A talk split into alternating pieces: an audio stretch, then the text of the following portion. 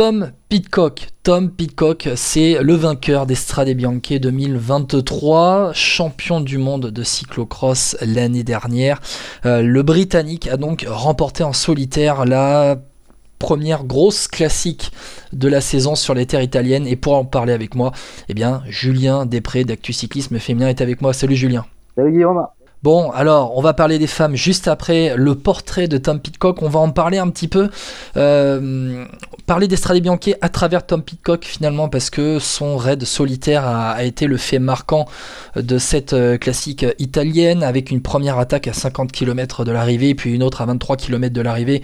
Pour finir seul, il a compté, il n'a pas compté plus de 30 secondes d'avance pendant la course, euh, mais finalement, il a fait ce qu'on l'habitude de faire les cyclocrossman pendant euh, la saison hivernale, c'est-à-dire un effort d'une heure à haute intensité, euh, où euh, ben, ceux qui ne sont pas habitués ont, du mal, ont, du mal à, à, suivre, ceux qui ne sont pas habitués, ils ont du mal à suivre.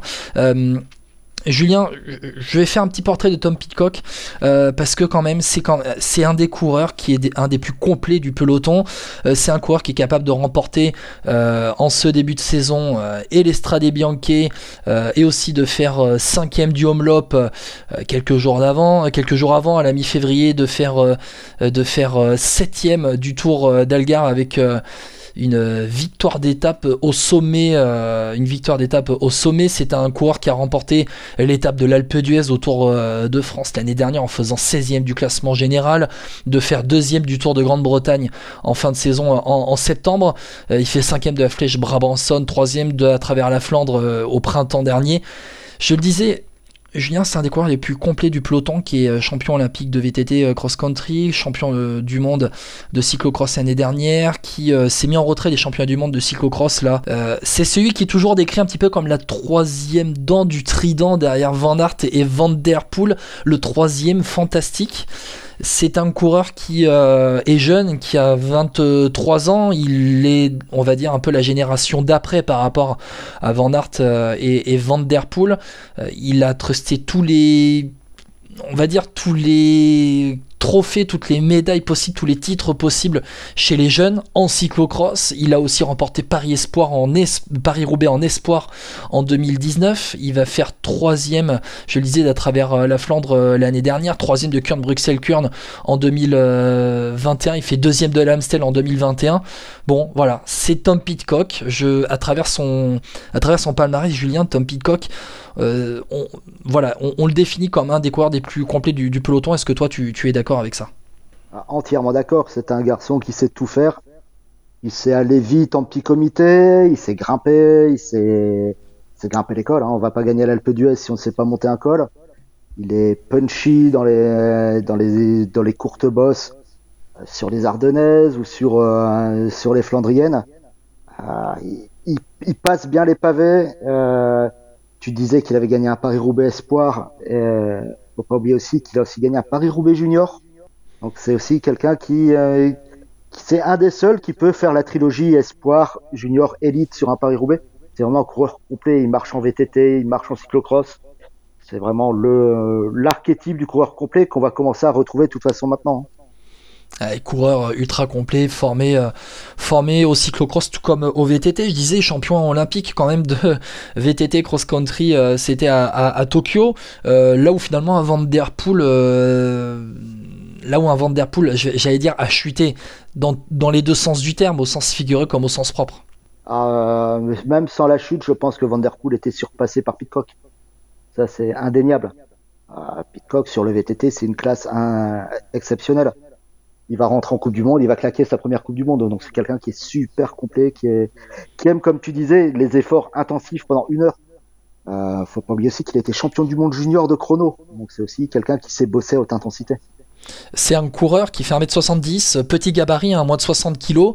Euh, à l'avenir, sur la route, ça va être un coureur qu'on va retrouver où? Qu'on va retrouver euh, partout? Peut-être peut un peu moins en haute montagne? Euh, ce sera je pense que c'est une grosse inconnue, ce, ce. Est-ce qu'il peut pas performer en montagne? Euh, Il n'a pas été, euh, il a pas été mauvais sur ce Tour de France. Il a gagné l'Alpe d'Huez. Il est quand même deuxième meilleur jeune derrière Pogachar. Euh, certes assez loin, mais c'est quand même raisonnable. Non, je pense qu'il peut nous surprendre. Il peut être un peu. Euh, est-ce qu'il pourrait pas être un profil à la Pogacar justement, capable de marcher partout? Tu penses vraiment? Ouais, je le pense. Ouais. Parce que c'est un coureur qui a aussi euh, remporté le, le, Giro, euh, Giro Espoir, hein, il me semble. Oui, c'est ça, Giro Espoir en, 2020. Il a gagné un Baby Giro, ouais. Ouais, c'est ça, classe, ça classe un coureur quand même. Hein. Ah, ça classe, ça classe, ouais, ça le classe bien. Un, un Baby Giro, c'est l'équivalent d'un Tour de l'avenir. On voit que Pogacar gagnait un Tour de l'avenir, Bernal a gagné un Tour de l'avenir. Donc pourquoi pas un Pitcock gagner un Tour à l'avenir? Pourquoi pas?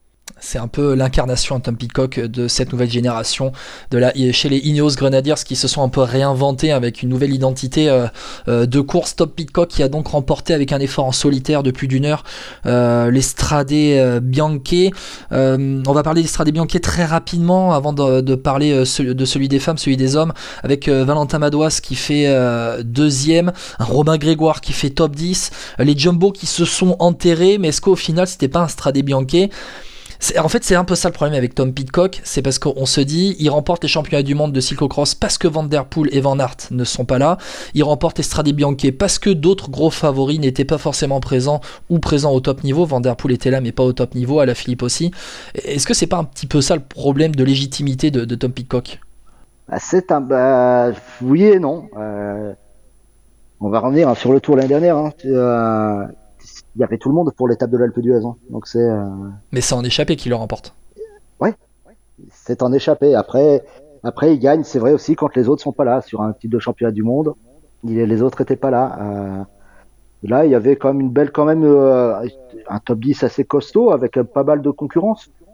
Donc non, je pense qu'il peut. Il suffit qu'il en gagne une grosse, vraiment encore une grosse, un monument, un Tour des Flandres, pour calmer tout le monde. Bon, après, je, ne minimise pas ce que fait Tom Pitcock, attention, hein, qu'on soit bien d'accord. je ne minimise pas ce que fait Tom Pitcock. Mais il faut aussi remettre les choses dans leur contexte. Euh, voilà, sur ce euh, Strade Bianche, euh, Julien Valentin Madouas, il confirme quand même qu'il est maintenant un des top coureurs de classique, même un des top coureurs. et on voit, il fait podium des, Tours des Flandres l'année dernière, il va faire deuxième des Strade Bianche. il a fait la course, il termine deuxième hein, derrière, derrière Pitcock. je voudrais juste que Bon, on va pas parler des Jumbo, ils se sont enterrés entre euh, Attila Walter et, euh, et euh, Tige Benoît. Moi, je voudrais qu'on parle de Romain Grégoire très rapidement pour terminer de parler des, des Romain Grégoire, moi, il m'a bluffé. Première course, première classique World Tour comme ça, il fait top 10.